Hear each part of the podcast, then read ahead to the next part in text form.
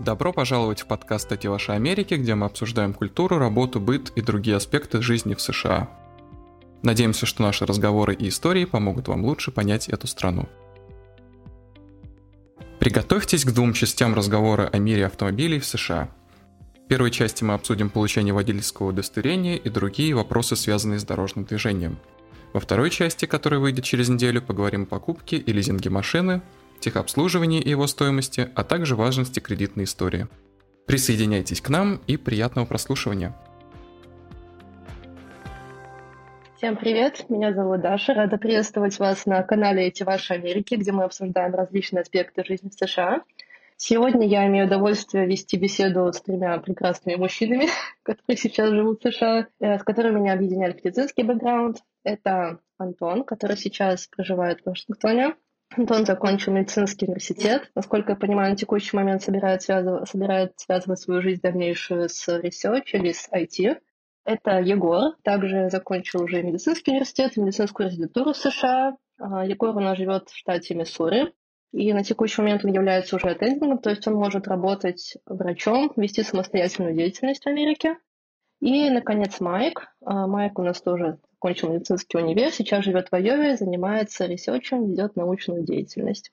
Еще раз всем привет, ребята. Привет. Всем привет, это Егор. Да, всем привет, ребят. Тема сегодняшнего подкаста у нас будет посвящена автомобилям. В принципе, я думаю, все согласятся с тем, что это очень важный аспект жизни в Америке, потому что по моим личным ощущениям и впечатлениям, в принципе, вся эта страна адаптирована для автомобилистов, не для пешеходов. Поэтому, если вы собираетесь переезжать в США, то без машины, на мой взгляд, вы никак не сможете обойтись.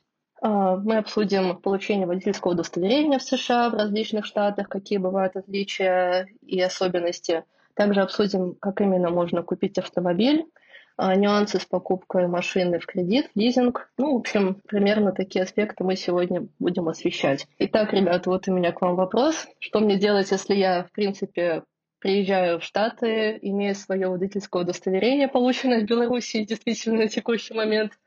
А, что можно с этим делать, куда мне идти, как я вообще могу купить машину и с чего мне нужно начать? Пожалуйста, вам слово. Ну, наверное, начну я. Я свои первые права получал в штате Коннектикут, но э, я думаю, что Антон расскажет про Коннектикут, а я, в принципе, могу рассказать, что происходит в Миссури. Давай начнем с Коннектикута тогда. Хорошо. Во-первых, все водители, которые приезжают э, в США, они делятся на водителей и еще не водителей. Вот. Э, Егор приехал как уже водитель со своими российскими правами, а я приехал, допустим, без прав. То есть я не водил на родине у себя, а даже не думал о том, что я буду водить. Ну, то есть как бы предполагал, но совершенно в эту сторону не смотрел и не заботился. Вот, а, значит, как только ты приезжаешь в Америку, чем быстрее ты начнешь это все делать, тем быстрее ты перестанешь носить с собой везде а, паспорт, потому что главная форма а, удостоверения личности в Америке это водительские права, по которым там можно и летать, и можно и алкоголь покупать, и в бары заходить, и все такое. И проще иметь карточку в кошельке, чем носить все время с собой книжечку. А, первые права, которые человек обычно получает, а, для местных, если это американцы, то это будет там лет 14, это так называемый learner's permit, то есть это разрешение ученика. Значит, это специальные такие права, которые тоже как карточка, на ней тоже твоя фотография, имя, а, дата рождения. Вот. Но эти права не разрешают тебе ездить без сопровождения кого-то, кто уже умеет водить, то есть тот, у кого есть уже водительские права. Причем там есть такое правило, что если сопровождающий вот только-только получил водительские права, то ему еще тоже нельзя тебя сопровождать. То есть это чтобы так не было, что старший брат, там, которому только-только там дали права, а уже там ездил со своим 14-летним младшим братом, и они там куда-то в аварию попали. Вот. Это, конечно, никого не останавливает, а, но такое небольшое ограничение в законе есть. В идеале, если ты подходишь по возрасту для получения обычных прав, то э, тебе все равно, все равно надо получать learner's permit, и ты его должен держать на руках до получения водительских прав э, в течение 90 дней. Это в Коннектикуте так было. То есть, э, грубо говоря, 90 дней тебе дается на то, чтобы ты научился водить. И по истечении 90 дней ты записываешься уже в DMV, это Department of Motor Vehicles, местная ГАИ. И там ты сдаешь тест э, на компьютере и road тест вроде бы. Сначала ты сдаешь э, вот этот вот э, тест, чтобы получить learner's да, permit. Да, да, да. И потом ты уже сдаешь road тест для получения э, непосредственно прав. Значит, как у меня было? Я получил, собственно, этот learner's permit, и забегая немножко вперед про покупку машины, э, некоторые заблуждаются здесь, значит, в нашем комьюнити, что для покупки машины необходимо прям вот права иметь. А, мы купили машину просто на моем learner's permit. То есть у меня не было ни опыта вождения, ничего. Я просто пошел в DMV, просто сдал этот тест, просто получил а, карточку learner's permit, и мне спокойно дали кредит на машину, и купили прям через буквально неделю после того, как я это получил дело. Вот. Ездить как бы а, по правилам на ней нельзя. Вот. Но это если короткие поездки, допустим, в течение пяти минут ты должен съездить там в grocery store какой-нибудь или там на работу доехать, а, то есть это не какие-то большие поездки, то ты, конечно, можешь это, ну, как бы можешь проехать, если особенно нормально за рулем себя чувствуешь уже. Но лучше, конечно, не попадаться никаким там полицейским, что ты там один катаешься на learner's permit, потому что можно проблемы себе заработать. Ты, кстати, упустил один момент, угу. что когда ты получаешь learner's permit, прежде чем ты сможешь сдать тест на вождение, именно вождение автомобиля, ты в Коннектикуте еще обязан пройти 8-часовой курс. О, о да, том, да, что да, да. нельзя ездить а, пьяным. Ты, кстати, его проходил? Да, я его проходил. Я, мало того, до того момента еще, еще ковид не начался, я на него прям ездил. Я на него mm. ездил что-то 4 недели по выходным. Ничего себе. Слушай, у меня Да. было все по лайту. Я, короче, просто нашел эти- курсы. А Во время ковида они начали их делать по зуму. И я А, в нет, зуме я просто прям ездил. просидел два вечера, или, или даже вообще один день, то есть типа субботу, вечер. э, Точнее, не вечер, это был просто что-то типа с 12 утра до 8 вечера, вот так вот. то есть прям вот реально 8-часовой курс. И нам там чувак какой-то рассказывал про а, Safe Drivers Practice и показывал страшилки про то, как подростки там в аварии попадают пьяные. Вот, вот, вот такого плана и все. Да, то же Да. самое, да. У меня был вопрос по поводу того, можно ли это касается тех людей, у которых вообще не было прав, или те люди, которые уже получили права у себя на родине, им тоже необходимо получать вот этот вот learning permit и сдавать потом все экзамены и так далее. Или есть какой-то промежуток времени, когда ты можешь ездить на своих правах и ни о чем не париться? Есть. По-моему, он от, от разного штата, он зависит от 3-6 месяцев, пока ты можешь ездить на своих правах из другой страны. В среднем 6 месяцев, я бы сказал, на, свои, на своих правах можно кататься, но есть проблема. Я что ездил на российских, но я сейчас... И у меня, кстати, я давайте расскажу про Аризону коротко сейчас, потому что у меня тут в тему будет, у меня кардинально experience, так скажем, отличается от вашего, от, от experience Антона в частности, потому что у меня было все по-другому. А, как? То есть я приехал в США как водитель уже, то есть я в России водил там около пяти лет, по-моему, автомобиль. То есть у меня опытный водитель уже я считался, по сути. А, вот, то есть я приехал сюда, я, при, я прилетел в Калифорнию а, изначально, я там купил автомобиль сразу по приезду, по-моему, на второй день в США я купил автомобиль, какой-то был бэушный, он, кстати, до сих пор у меня есть и ездит до сих пор. А, вот, и Я тогда оформил, надо было оформить страховку при покупке автомобиля, поскольку мне надо было сразу ехать в Аризону на нем. И я оформлял страховку на своем водительское, российское, соответственно. И, к сожалению, если у вас водительское удостоверение не местное, страховка вам выйдет примерно раза в 4 дороже. То есть, к слову сказать, у меня страховка была на месяц. а, то есть сейчас я плачу за страховку, например, 600 долларов. Это, причем это полная страховка. Мы про них, наверное, чуть поговорим. Полная аналог каска, это имеется в виду. А, вот сейчас я плачу 600 долларов, около 700 долларов за 6 месяцев, за полгода. А тогда это было на российском удостоверении за неполную страховку, за обычную, как ОСАГО, 700 долларов в месяц было, поскольку у меня не было Жестко. водительского. А, Да, да. ничего себе. Ну и у меня выбора не было. Я, я, естественно, заплатил, но я задачился получением водительского удостоверения фактически свой первый месяц пребывания э, в Штатах, потому что я не хотел никак платить эти, эти космические суммы. Но это еще было потому, что машина была в Калифорнии, и страховка тоже в Калифорнии, это тоже добавляет, поскольку в Аризоне там порядка 200 было, 100, 100 по-моему, между 100 и 200 в месяц, но все равно это дорого было за обычную ОСАГО, так скажем. В общем, не суть. Я возвращаюсь к водительскому. То есть я приехал в Аризону, я пошел, кстати говоря, в Аризоне тоже отличается. Это, там не DMV у них, он у них называется MVD, Motor Vehicle Department. Я не знаю, кстати, почему он у них так называется, потому что в большинстве штатов он называется DMV. Но не суть. То есть это суть, суть то же самое. Я пришел, в принципе, туда, я прочитал, что нужно, а там было все очень, в Аризоне было очень все просто. Если вы ездили у себя в стране, у вас есть водительская, и там именно было надпись, что unrestricted, то есть неограниченное у вас должно быть оно. А, вы его приносите, по сути, я сдавал а, тест, но я сдавал его не на компьютере, я пришел, мне дали листок э, бумажный, там порядка, по-моему, 40 20 или 40 вопросов было, достаточно простые. А, я к ним подготовился буквально за вечер, а предыдущий вечер я там нашел онлайн, просто порешал эти вопросы, протыкал. Мне абсолютно попались те же самые вопросы, которые там были. А, я все прорешал, они на месте у меня тут... Меня посадили в угол с карандашом, и мне нельзя было оглядываться, ничего делать, мне нужно, можно было смотреть только на листок, они мне, я еще помню, этот инструктаж проводили, что я не имею права там никуда оглядываться, иначе мы не засчитаем экзамен. А, вот. Ну, я, в общем, что-то ответил на эти 20 вопросов, там, по-моему, за 5 минут, а, отдал им листок, они проверили.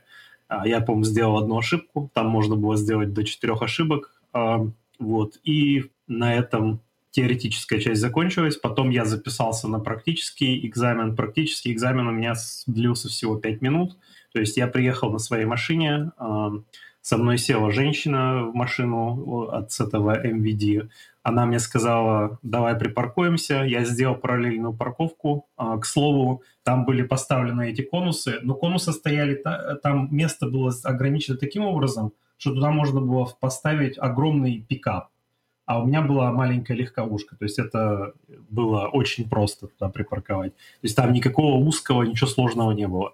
Потом мы буквально проехали с ней пару, на пару, пару стоп, э, через знаков стоп проехали. А, я даже, я превысил скорость в одном месте, она мне сказала, типа, там, slow down, slow down, типа, и так далее, и так далее. Вот. И, в принципе, все, на этом она сказала, ну, все, говорит, ты водить умеешь точно, говорит, все нормально, и все. Они мне, и в итоге по почте они мне, по через неделю прислали водительское, и оно у меня было этот уже unrestricted тоже здесь сразу. То есть у меня никакого learners пермита не было.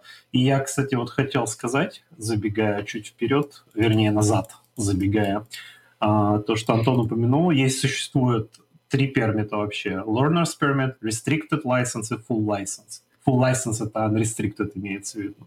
И в каждом штате, как Антон сказал, это зависит от возраста, когда вы можете получить его. Например, вот э, в Айове можно Learner's Permit с 14 получается. А, и 16 restricted, а, и full уже, например, в той же iOS 17 лет. То есть а, вообще restricted и full отличается, насколько я помню, на restricted вы можете ездить самостоятельно, но не везде. То есть, допустим, в частые места, допустим, в школу вы можете ездить, вот в гроссери вы самостоятельно можете ездить, но куда-то, куда вы не знаете, там, я не знаю, по, допустим, по трассам ездить, там нужно с кем-то. А когда у вас уже full license, вы можете где хотите сами ездить самостоятельно. А learners, соответственно, да, там только supervising, э, с супервайзером, получается, нужно ездить там, либо ваш друг, отец, брат, сват и так далее. Э, наверное, все, вот если коротко про Аризону. То есть у меня был experience достаточно простой в плане получения водительского. А какая вот у тебя машина была первая? Toyota, если она до сих пор ездит? Нет, Volkswagen. Volkswagen? О. Да, Passat старый, 2003 а, года. Я тоже сейчас на Volkswagen езжу. Избаловался хорошими э, немецкими машинами как ни странно. Кстати, про Connecticut есть еще одна вещь. Не надо всегда ждать три месяца, но Антону надо было, потому что у него не было российских прав. А если у вас есть российские права, и у вас там имя совпадает с тем, как оно у вас в паспорте написано, чего у меня не было, вы можете принести их, и эти три месяца вам уберут и разрешат, то есть сразу же после получения learners permit получить нормальную лицензию. Вам нужно будет закончить эти 8 курсов, 8 часов этих, этого курса, но можно не ждать эти три месяца. Это можно в Connecticut убрать, но у вас должны быть права. А у меня в правах имя мое было так исковеркано, что я, в общем, не стал переводить и просто ждал, подождал эти три месяца и потом уже получил обычные стандартные права. Кстати, в тему прав, стоит упомянуть про этот uh, Gold Star на правах, то, что сейчас требуется для, для путешествий, то, что Антон сказал. По-моему, как раз с этого года или с 24-го это обязательно без этого ездить будет, uh, ездить нельзя будет, без этого Gold Star. Нам ее не ставят. Да, во-первых, ее не ставят, во-вторых, пока что нам. Значит, я вот прошлый год весь очень много прям летал на самолете, и я знаю точно, ну, то есть вот я знаю точно дату, когда э, начали это требовать. И в итоге никто это не требует. То есть я до сих пор э, все, все мои полеты были по driver's license, они на driver's license реагируют э, лучше, чем на паспорт. То есть, если ты им сунешь свой паспорт иностранный, они там начнут его ультрафиолетом что-то светить, еще куда-то там сканировать, под стол запихивать. То есть там какой-то мамбо-джамбо начинается. А это водительские за права... А, ну не, не, нет, нет, нет, они не спрашивают, что это за страна. Там написано. Что за страна вообще? Что за страна? Это, кстати, очень прикольная. У меня есть э, история. Это у меня жена, она, короче, немножечко постарше меня, вот прям чуть-чуть. И у нее так получилось, что у нее свидетельство о рождении, оно типа Советский Союз. И, соответственно, она родилась типа в другой стране, которая не существует, и она не может нигде это указать, типа, свою, вот реально то, что написано в Ой, о рождении, не может выбрать. Ну, У меня типа тоже. того, да.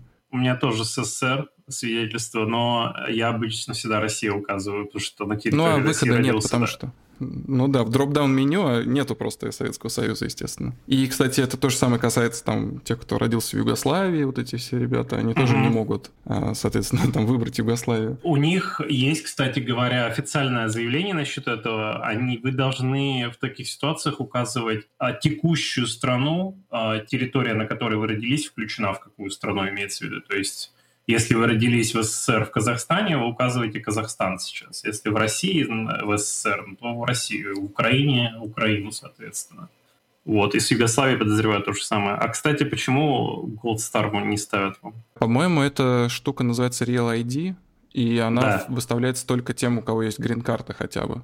Неправда. Неправда. Нет? У меня, у меня, я на визе сидел долго в Айове, у меня, у меня всегда, всегда звездочка была, и я спокойно ездил.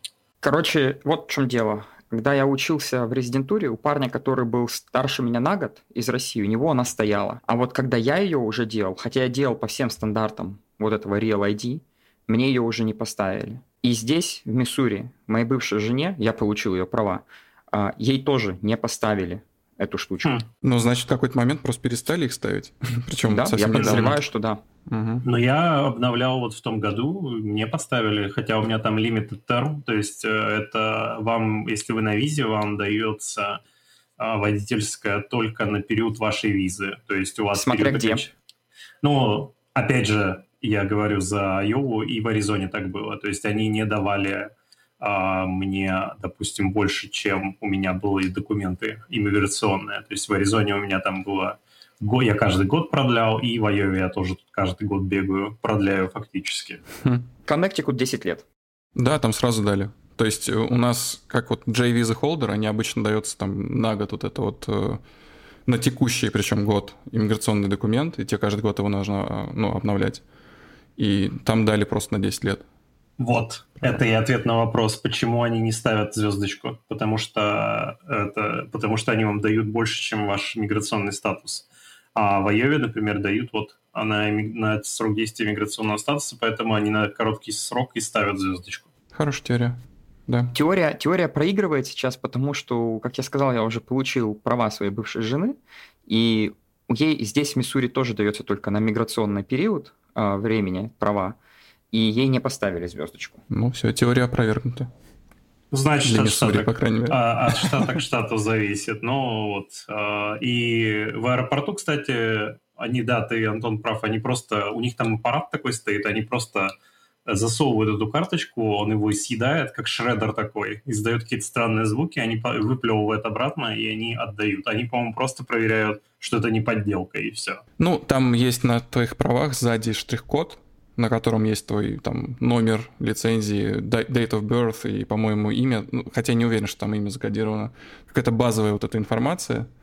И это даже, кстати, можно считать в продуктовом магазине, если ты покупаешь э, там алкоголь, то они могут не вбить руками там типа то, что ты тогда-то, тогда-то родился такого-то года, а они могут э, считать это баркод-ридером, там типа одобрится или не одобрится продажа алкоголя. Кстати, да, насчет алкоголя, если вы придете покупать вдвоем, водительская спросит с обоих обычно. Да, если да, он... то есть если кто-то забыл, надо его куда-нибудь типа отправить на улицу. У меня был такой кейс, у меня не было паспорта с собой, и нам не продали пиво. Однажды Эрнест Хемингуэй поспорил, что напишет самый короткий рассказ, способный растрогать любого. Вот это мой рассказ. Я забыла паспорт, и нам не продали пиво с мужем, к сожалению. Да, так и есть. Реально не продают. Да, я тоже в такой ситуации был. Мы с женой пришли за вином, и, в общем, да, водительская была только у меня, она забыла, и нам не продали. Я попытался поспорить в магазине, я сказала, что если я буду здесь со своим пятилетним ребенком, которого у меня нет? Я говорю, вы мне пиво не продадите? А мне продав, продавщица говорит, нет, ты же не будешь поить своего ребенка. Я говорю, я его приведу и дам ему бутылку прямо при тебе здесь. Она, она была в шоке от моего, отве- от моего вот. ответа. Да, она была в шоке от моего ответа, что я это сказал. В общем, она не нашлась, что мне сказать. Мы вызвали менеджера, менеджер сказал, нам все равно не продадут, и ну на этом все закончилось. А дело в том, что вы, Егор, могли оказаться инспекторами, которые тут магазин прикроют за, за продажу несовершеннолетним. То есть, знаешь, да. типа... А вы, а вы не спрашиваете тут, все, до свидания. Вы лишаетесь лицензии на продажу алкоголя. Ну да. Да, все может быть. А, Егор был бы жестким инспектором, я думаю. Вот, вот, вот, вот та фраза, это была концентрированный Егор, знаешь, такой болюс Егора вам, ребят. Мой муж тоже пытался что-то такое задвинуть, по-моему, продавцу, что типа, что будет, если моя жена сейчас выйдет из магазина, я вернусь в магазин, куплю пиво, вы мне продадите или нет?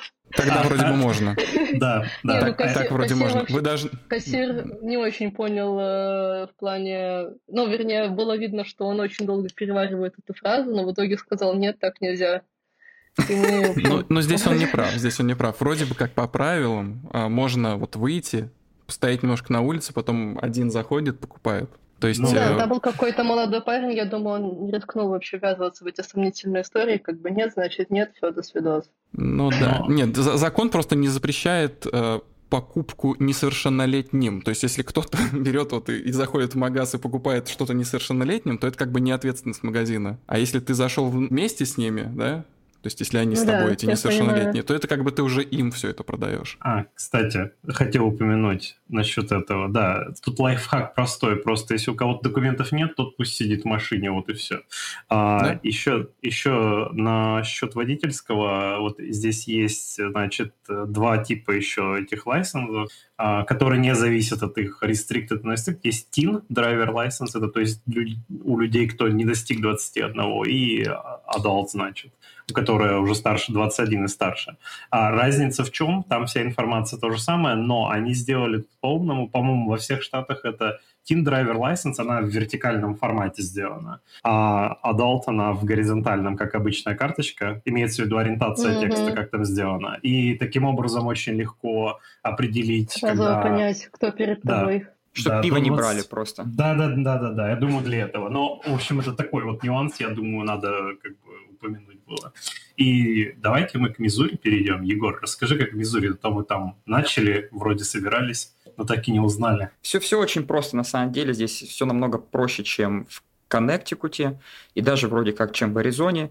А, во-первых, у нас здесь нет DMV, у нас это называется uh, Department of Revenue, то есть они, как я понимаю, налоги считают, по всей видимости, и у нас есть отдельно ГАИ. Так вот, в ГАИ вы приходите сдавать тест. И если вам больше 21, и вы сдаете, во-первых, тест можно завалить и сразу же сдать его опять. Вам разрешают, по-моему, там три попытки за день дается, чтобы вы могли его просто пересдать. Вы его завалили, сразу же садитесь, пересдаете, сдаете тут же, и тут же вам а, вот а, представитель а, местной дорожной полиции говорит, если вам старше 21, хотите ли вы сразу же, сегодня же, сдать тест на вождение. Если вы говорите «да», вы в этот же день вы просто встаете в очередь, которая абсолютно небольшая, по крайней мере, в моем маленьком городе. Тут с вами выходит вот представитель ГАИ, садится в машину, вы делаете круг, который занимает около 10 минут там вокруг квартала, вы делаете параллельную парковку, и все, в этот же день вы идете вы поднимаетесь на второй этаж этого же здания, приходите в Department of Revenue, отдаете все документы и получаете водительское удостоверение по почте. То есть это все можно сделать в один день, не надо никакие проходить курсы, не надо доказывать, что вы умеете водить машину, что вы где-то учились, или что у вас есть там, права из-за границы, это все просто делается вот в один день очень просто. Если вы уже опытный водитель, вы это получите буквально вот за один день, и вы можете начинать водить в этот же день, потому что мы забыли сказать, права приходят через неделю, через две, но вам тут же на месте печатают э, временные права на, на бумаге на специальной, точная копия ваших прав, то есть, которая есть уже в системе, и вы можете просто в этот же день садиться в машину и ехать по всем своим делам. ездить вы можете где угодно, просто ну, нужно подождать, пока придет вот официально вот эта пластиковая карточка. Э, по-моему, 14, от 14 до 21 дня она выдается, и если э, здесь, так как э, Миссури не очень дружелюбный штат к мигрантам, они делают запрос в USCIS, то есть в миграционную службу, чтобы проверить, что вы как бы настоящий мигрант, что у вас ничего не истекло и не забрали, вы можете эту потом бумажку прийти и продлить, по-моему, еще там на месяц, и вот пока это все будет идти, вам эти права в итоге придут. Потому что здесь права для иммигрантов идут не две недели, они идут примерно около шести недель, потому что они делают официальный запрос, э, проверяют, э, кто мы такие здесь. А, в Айове, кстати, то же самое. Они тоже печатают на бумажке, но не на специальной, а на обычной, а, обычной офисной бумаге. И там буквально две оно действует, это бумажная две недели тоже. И да, и в но в Айове они сразу. У них есть доступ вообще к базе USCIS. Я как приходил, помню, они там, у них документы уже загружены от USCIS были на файлик тоже. Они спрашивали, все ли верно, и все, если ты подтверждаешь, им что-то показываешь, если у них чего-то нет дополнительного, и, в принципе, они потом вот печатают бумажку, и через течение двух недель приходит обычная, уже пластиковая. Ну, то есть везде по-разному, потому что каждый штат у нас имеет свои особенности. А нужно ли проходить какой-то медицинский осмотр, вот эти все штуки, перед тем, как записываешься? Кстати, да. Э, только зрение прям там. Да. Перед сдачей экзамена тебя проверяют зрение, ты так голову запихиваешь в специальный такой аппарат, и тебя просто просят назвать э, то ли цифры, то ли буквы, которые там Они... в этом аппарате. Они просят читать строчки в этом аппарате, они подсвечивают, они подсвечивают строчку, и потом они еще с этот, чтобы ваши поля зрения проверить, что они у вас нормально, они будут рандомно этим э, светодиодом там светить, вам надо просто сказать справа, слева он или нет, и все. Это весь медосмотр по факту. То есть если человек имеет плохое зрение, то он может прийти спокойно в линзах, а не в очках? Да, да мы да. все так сделали. Да, но вы а, должны... Ага. Есть нюансы в связи с этим. Ну, если ты, допустим, носил линзы, потом пришел тебе нужно снимать очки или пришел в очках, у тебя там немножко меняется восприятие букв. Они просто далее. напишут на правах. Да, они напишут. Надо сказать просто, что у вас зрение плохое, вы сейчас в линзах или в очках, они проверят все равно и напишут на там Но сзади. они на... увидят это в любом случае, да. Там сзади будет написано в restrictions, по-моему, будет написано. И либо будет написано restrictions none, а, типа, что нет, нет ограничений никаких. А плюс еще, кстати, доктора, по-моему, могут ограничивать э, водительское, насколько я знаю знаю, но это уже детали. А, ну да, мы можем позвонить, типа в духе, там, если там у кого-то Про эпилепсию, ага, да, или у кого-то да. деменция, ты можешь позвонить и ну, сказать, что этого человека нужно права забрать. Но это вроде как не очень просто делается и я таким никогда не занимался. По большей части все-таки это неврологи, скорее всего, этим занимаются. Ну, ты тоже, в принципе, можешь, я к этому веду, что возможность есть, но это все равно какие-то серьезные кейсы, но непосредственно при получении прав, кроме зрения, у вас ничего не проверят. Рост проверят. Угу. Но это не совсем Рост. здоровье, но, но, но меня не проверили, меня спросили, и я такой, я не знаю, 6, а в, в итоге у меня не 6, у меня 6,3, так что у меня в правах неправильно А, ну да, потому что, да, на, на правах указывается цвет глаз, цвет волос и этот рост обязательно. Вам и готов ли ты органы свои отдать? А, да. кстати, ну, да. да, это классика. Ну, конечно, померить рост перед тем, как начать водить машину, это вообще прикольная тема. Ну, это же, это же потому, что водительская используется как ID, поэтому там такая информация нужна. А, да, я понимаю, все равно это забавно. Ну, просто... Ну, ну да, в России получается же это. В России проверяют абсолютно все. Ты идешь к психиатру, который просит тебя сказать, чем отличается птица от самолета, да, и ну, ко всем остальным, а, и не, не мерят рост и не спрашивают цвет глаз. А здесь спрашивают цвет глаз и спрашивают твой рост. Еще волосы. Да. Угу. Видимо, для того, чтобы можно было проще опознавать Фрагменты. Фрагменты. Ну да, фрагменты. Ну, к сожалению, бывает и такое. А, ну, кстати, в плане дорожно-транспортных происшествий в США не сказать, что их мало. Вот. Достаточно много тут на дорогах тоже люди погибают, но здесь плюс, наверное, в том, что здесь все-таки а вот автострады есть, и там движение как-то встречное обычно разде- разделено от попутного, поэтому таких каких-то жестких лобовух, как вот на, в России, там, если посмотреть, э, поменьше как-то. Но все равно тут есть люди, кто ездит как бешеный, ну и в таком духе. Ну, везде, короче, такие есть товарищи. Ну, на Медвесте ну, побезопасней, да. я себя ощущал. Какие-то все более культурные. Меньше. Не то, что машины, ну, во-первых, машины меньше, они все дальше едут друг от друга, да, это понятно. Но какие-то водители более такие на расслабончики, никуда не спешат, просто едут, потому что, видимо, там ехать типа 3 часа. Если ты будешь чуть-чуть быстрее ехать кого-то обгонять, ну, ты доедешь за 2,55, да. Вот. Угу. А, ну, грубо говоря, ну, на да. восточном побережье вообще какие-то все сумасшедшие. Особенно вот чем ближе к Нью-Йорку, тем, О, тем да. более сумасшедшие люди. О да, в Нью-Йорке вообще что-то непонятное. Ты в Калифорнии еще не ездил? Ну, я здесь ездил, вот у нас в Сиэтле.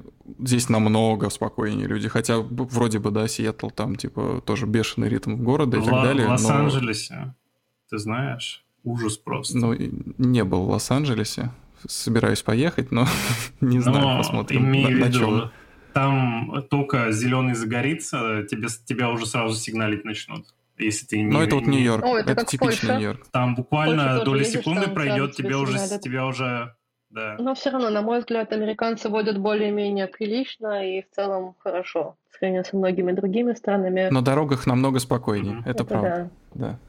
Они умеют Вспоминая водить. Россию, вспоминая Россию, да, да. Я в России каждый день видел ДТП, как каждый день кто-то куда-то врезался, как постоянно там разборки какие-то на дорогах были, хотя вот, казалось бы, там психиатр, все дела вот это проходят, но там постоянно друг друга подрезают, выходят из машины, друг другу морду бить и так далее. Очень как-то странно. Да, кстати, я здесь ни разу не видел, чтобы кто-то вот вышел из машины и там что-то пошел права качать. Вообще ни разу не видел. То есть я видел, как люди выходят из машины, если они на обочине куда-то там съехали, видимо, там либо поцарапали друг друга, либо просто у кого-то что-то сломалось, либо договорились остановиться. А так, в принципе, не, нету таких вот, знаешь, как в России иногда едешь, просто стоят две машины, и там что-то мужики, короче, разговаривают между ними, там ну, жестикулирую. Разборки питерские. Да, да, да. У меня такое было здесь. А, я стоял на светофоре, и вдруг в меня врезается сзади человек. Я стою на а, парковку, выхожу, он спит за рулем, а, от него пахнет марихуаной. Я стучу ему в стекло, я говорю, просыпайся, ставь машину на ручник, он в шоке. Я говорю, ты в меня врезался? Он мне говорит, ты в меня врезался. Я как будто задом сдал на светофоре, да? А, в общем, он вышел, попробовал ко мне ближе подойти, я его отодвинул от себя. Потому что я же не знаю, что у него там, нож в кармане или еще что-нибудь. Я его отодвинул на вытянутую руку от себя. Мы с ним поспорили, кто прав, кто виноват. А, я ему сказал, все, давай. Он согласился позвонить в страховку. Я ему сказал, вот, вот, э, вот заправка, мы едем сейчас на нее. Мы сняли его номер, его сняли, номер машины, все как бы сняли на видеокамеру, на телефон. И в итоге я отъезжаю на, на заправку, а он просто уезжает. Я звоню 911, и через буквально где-то 10 минут его ловят, ко мне приезжают полицейские, меня опрашивают. Ну, в общем, вот так вся история закончилась. В общем, мне этот человек выплатил деньги все за все. Ну и вот как-то так. Ну это по суду было, да? Э, он пошел на мировое соглашение, короче, и сам согласился, потому что он не хотел себе иметь страшный привод, который бы просто ему жизнь бы испортил, ну, ну, всю жизнь. В общем, он согласился, что он был виноват и так далее. Ну да, а машину жестко, и заснул за рулем. Жестко врезался он в тебя? А, да не сильно, как бы на самом деле. А, мне все страховка починила, что там на 2000 долларов вышло, и основная проблема была у меня, Mazda была в очень необычном цвете, точнее как, он обычный, ты не думаешь, что он необычный, но его на самом деле тяжело найти.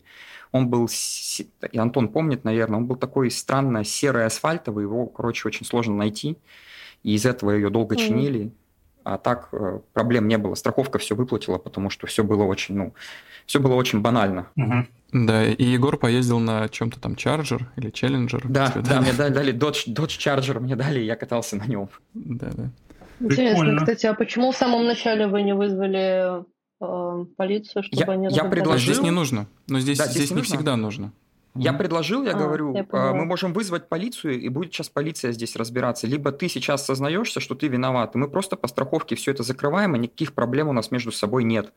Как бы у меня не было, ну, он, он врезался, но мне нужно было, чтобы он с...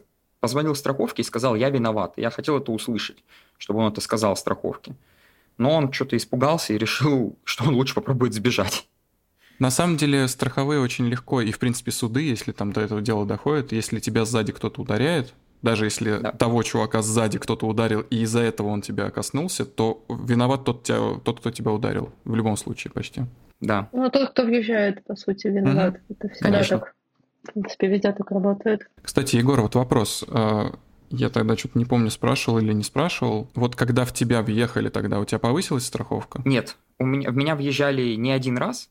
Меня въезжали сзади много раз, потому что, я думаю, этот цвет машины играл э, роль, потому что я сливался с, с асфальтом. И у меня ни разу не повышалась страховка, потому что я не был, ну, я никогда не был виноват. Меня просто въезжали. Камуфляжный. Цвет хамелеон. Да, да с, это, слился с асфальтом, засранец. Угу. Ну вот, кстати, у меня машина белая, у меня ни разу никто вообще... То есть, ну, может, пронесло как бы... Вот я Берите машину цвета асфальта. Да, это прям, прям что-то как-то невезучий свет, да. У меня была, кстати, серебристая машина, но, к счастью, тоже обошлось без всяких там происшествий, потому вот. что ее тоже было, было очень сложно красить.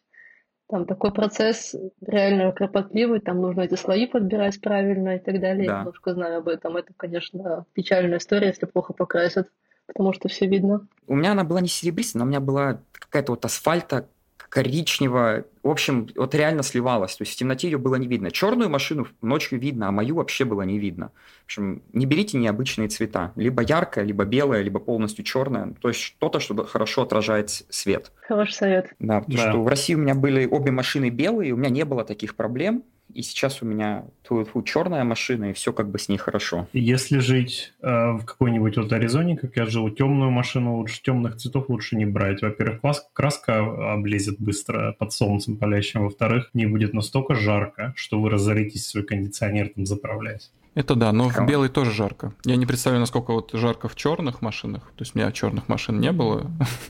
Ну, вот, но в белую тоже фиг залезешь. То есть вот э, ты зашел, допустим, в какой-нибудь там магазин, через час возвращаешься в машину, которая стояла на солнце, и просто все, mm все горячее. То есть руль горячий, сиденье горячее, все внутри просто дышишь каким-то кипятком. А, ну, немножко спасает вот эта закрывашка для лобового стекла. Такой, mm ну, типа, да, рефлектор. обязательно. Да-да-да. Хотя бы за руль схватиться можно будет. я, ее, я ее начал использовать, но, наверное, вот только руль, она и помогает, потому что в машине, когда на улице плюс 40, все равно в машине будет все 60, когда в нее садишься. Так что не знаю, угу. насколько она реально И причем помогает. сам корпус э, раскаляется машины, и как бы кондиционер-то дует э, холодным, но вот если, допустим, у меня есть система, когда ты останавливаешься на светофоре, да, она глушит мотор, и, соответственно, кондиционер тоже глушится. И ты прям чувствуешь, как на тебя жарище вот это вот э, излучение инфракрасное там со всех сторон давит. Кстати, говоря, я тут, я сейчас э, вспомнил не к теме, а по проводительской в теме. У меня друг есть, в Техасе живет. Так вот, в Техасе есть одна большая особенность. Даже если у вас есть водительская другого штата, в Техасе вы будете сдавать экзамен. Всегда. Это ужас. Да. А, то есть он приехал, у него было аризонское водительское туда, ему пришлось сдавать экзамены заново. То есть неважно, что вы даже, вот американец даже будет, будучи американское водительское у вас, все равно в Техасе придется сдавать заново. Вот. Ну, по-моему, только теорию, практику, по-моему, не надо. Но я могу ошибаться здесь. Но сам факт, что там нужно сдавать, это вот как бы, да, потому что в, в других штатах в большинстве, по-моему, ничего сдавать не надо. Я вот, например, с Аризоны, когда в Айову переехал, я просто пришел, я сдал свое водительское аризонское, и они мне сделали Айову. Ну, естественно, там с иммиграционным статусом вопросы, конечно, были, но вот в любом случае они мне сделали здесь, э, просто поменяли, я ничего не сдавал. Только заплатил деньги, а, ну глаза проверили, да. У нас Зрение. надо, у нас надо сдать знаки. У нас надо назвать шесть знаков. А конечно одинаковые почти везде. Да, ну и знаки вот, здесь простые. Они требуют, чё, они чё? требуют, чтобы ты сдал знаки. Вот у нас здесь так, типа, у тебя есть права с другого штата, но ты должен назвать шесть знаков. Тебе показывают их, вот ты зрение проверяешь, и после того, как зрение проверил, высвечиваются знаки, и женщина, которая тебе будет выдавать права, она говорит, теперь называй знаки. Ну, это легко. Здесь, ну Тут... да, здесь из знаков, которые, ну, типа, на которых не написано прям буквами, что это такое, это, наверное, там сужение дороги, школ, школа, перекресток, а, что еще тут? Железнодорожный переезд. Ну да, вот так. Ну вот там что-то в таком духе и было, знаете, шесть знаков, ты просто на них смотришь и должен даже а, ты можешь ну... не называть их, если ты как бы не говоришь, ты должен там просто объяснить, что он значит. То есть даже не надо его название давать, они принимают просто объяснение. Уступи дорогу, а он без слов тоже. Угу. Вот, ну, в общем, все это банально и просто. Это, я думаю, если вы вводите, это проблем никаких уже не будет. Ну да, ну тут знаки такие, они немного другие, конечно, не как в Европе, но тут э, есть эти вот стоп, уступи дорогу, они такие же, а остальные все там все словами написано. Допустим, там, где обгон запрещен, там просто написано no passing zone, и все. И стрелки mm-hmm. пока, и стрелка показана. А, это, кстати, в разных штатах по-разному. А... Вот, э, допустим, в Коннектику нет этой стрелочки. Вообще, в принципе, нет стрелочки. А, mm-hmm. Если из Коннектикута выезжаешь в Массачусетс, там будет стрелочка на, на противоположной, то есть на встречной полосе. Да-да-да. Будет в твою mm-hmm. сторону ориентированный знак, такой стрелочка, что типа здесь нельзя обгонять. Вот, в Коннектикуте это, по-моему, просто написано no passing, вот просто словами на, на, с твоей стороны. И разметка как бы меняется, то есть Но, она становится да. двойной желтой. И все. Разметка, разметку ориентироваться надо, и все. Она не обязательно, кстати, двойная, вот потому что встречки, у встречки, допустим, может быть разрешен обгон, так что она может быть прерывистая со стороны встречки и сплошная с твоей. Да, все верно. Кстати, здесь очень удобно, мне понравилось, как здесь решили вопрос с разделением встречных движений. То есть тебе не надо выглядывать, где там какая полоса сплошная белая или еще какая-то там белая. То есть, грубо говоря, если ты видишь желтую полосу слева от себя, то с, вот следующая полоса будет там встречное движение. Все. Угу.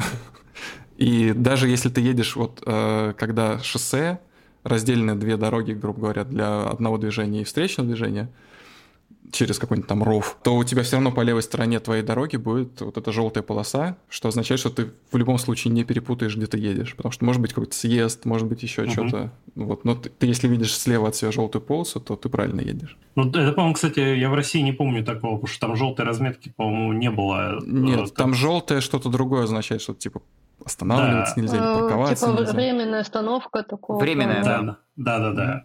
А здесь желтое это то, что значит дороги разных направлений, по сути, встречка и попутка. А если белая, значит это в одном направлении движения идет. Угу. Вот. И тут бывает такое, что, допустим, двойная белая это очень редкая штука, и обычно она разделяет однонаправленные две полосы, только, допустим, одна из них будет какая-нибудь HOV lane, которая для карпулов. То есть, если ты едешь не один, а там вдвоем или втроем, там в зависимости от э, места и дороги, вот ты как бы по ней можешь ехать. И автобусы там могут. И вроде Теслы. А, не везде, а в Калифорнии только для Тесла, по-моему, они сделали. А так у нас тоже здесь, 2 у нас здесь тоже электромобиль. Ой, ну вы просто модные все вот на, на, на West Coast сидите, там у вас там какие-то Теслы, не Теслы, специальные дороги. Давайте говорить-то всей стране. Вся страна, хорошо. Одноколейка, да? Да. Просто две встречные машины едут. Точнее, одна из них будет э, грузовик с кукурузой, если о всей стране говорить, да? И вторая Егор на работу едет по встречке. Обгоняет этот комбайн. Кстати, недавно ездил как раз свое, мне пришлось обгонять эти комбайны, потому что я ехал не по автостраде, а по этим дорогам таким местным. И очень геморно, потому что очень много ноупассинг зоны этих, ты за этим трактором едешь 10 миль в час и ждешь, пока там это обогнать его наконец-то можно будет. У меня, кстати, в Коннектикуте было очень страшный момент, когда я из Данбери ехал в Ель на ротацию. И я ехал по узкой дороге, потому что из Данбери в Ель нету автострады, это обычная дорога, вот, то есть а, ну, встречка едет прямо на тебя, это одна полоса в одну сторону, другая в другую. С одной стороны лес, с другой стороны горы. И мужик за каким-то мусоровозом, он уснул, по всей видимости, за рулем или сидел в телефоне. И он съехал на мою встречку и просто ехал на меня. И мы буквально разошлись, наверное, секунд за пять, потому что он поднял свою голову и отвернул свою машину. А мне было не съехать ни в лес, ни в гору, потому что гора была справа, а лес был слева. Вот так вот я э, приехал Ужас. просто на, на, на невероятнейшем адреналине из Дамбери в Ель, и на третий год, потому что я на всю жизнь это запомнил, я не поехал на ротацию в Ель, потому что мне было просто уже страшно туда даже ездить по этой дороге. Жесть какая. Да. Ну да, это действительно очень опасно. Насчет лайфхака вот таких вот вещей. А, то есть а, никто не застрахован от того, что вот будучи водителем, что тебе придется отвлечься на что-то в салоне. И как бы ты хорошо там не держал э, полосу, когда ты едешь и смотришь на дорогу, если ты начинаешь куда-то отворачиваться, отвлекаться, там в окно посмотрел, на кого-то посмотрел или что-то произошло в машине, ты по-любому начинаешь куда-то съезжать. Вот так вот быть устроено. Да, и, и причем это вообще контролировать невозможно, постоянно куда-то съезжаешь.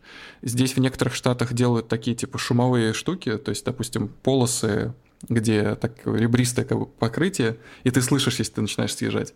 Вот, но зачастую этого нету. Вот, а, короче, если есть возможность, ребят, покупайте машину с как это называется-то? Короче, который таким автопилотом, который, а, да, потому что это реально спасает. Line assist. Угу. Line assist. Line assist.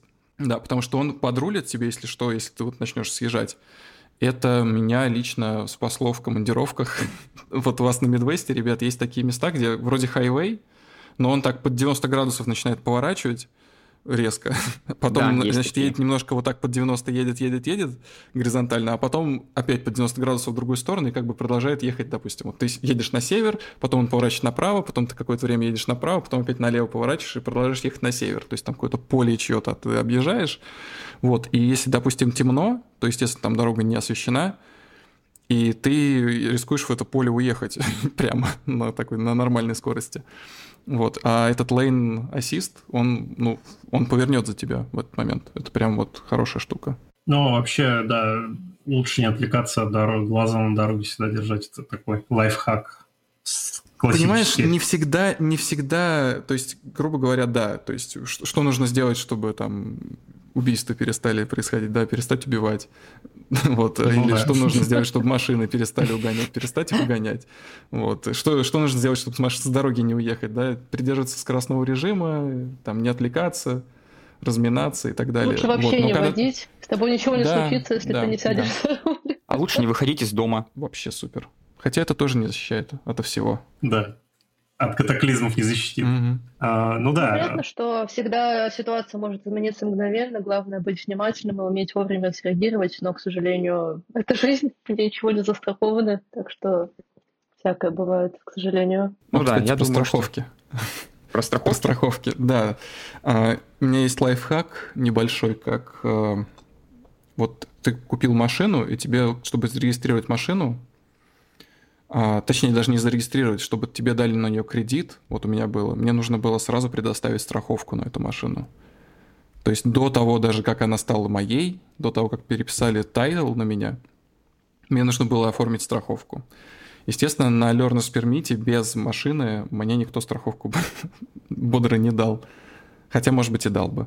Вот, меня э, предыдущий владелец включил в свою страховку как э, типа, ну, то есть можно просто включить в свою страховку друга или члена семьи, или брата, там, троюродного, двоюродного, там никто ничего не спрашивает, просто это включают э, в свой план тебя. И ты платишь значительно меньше, чем ты платил бы вот как свежий водитель.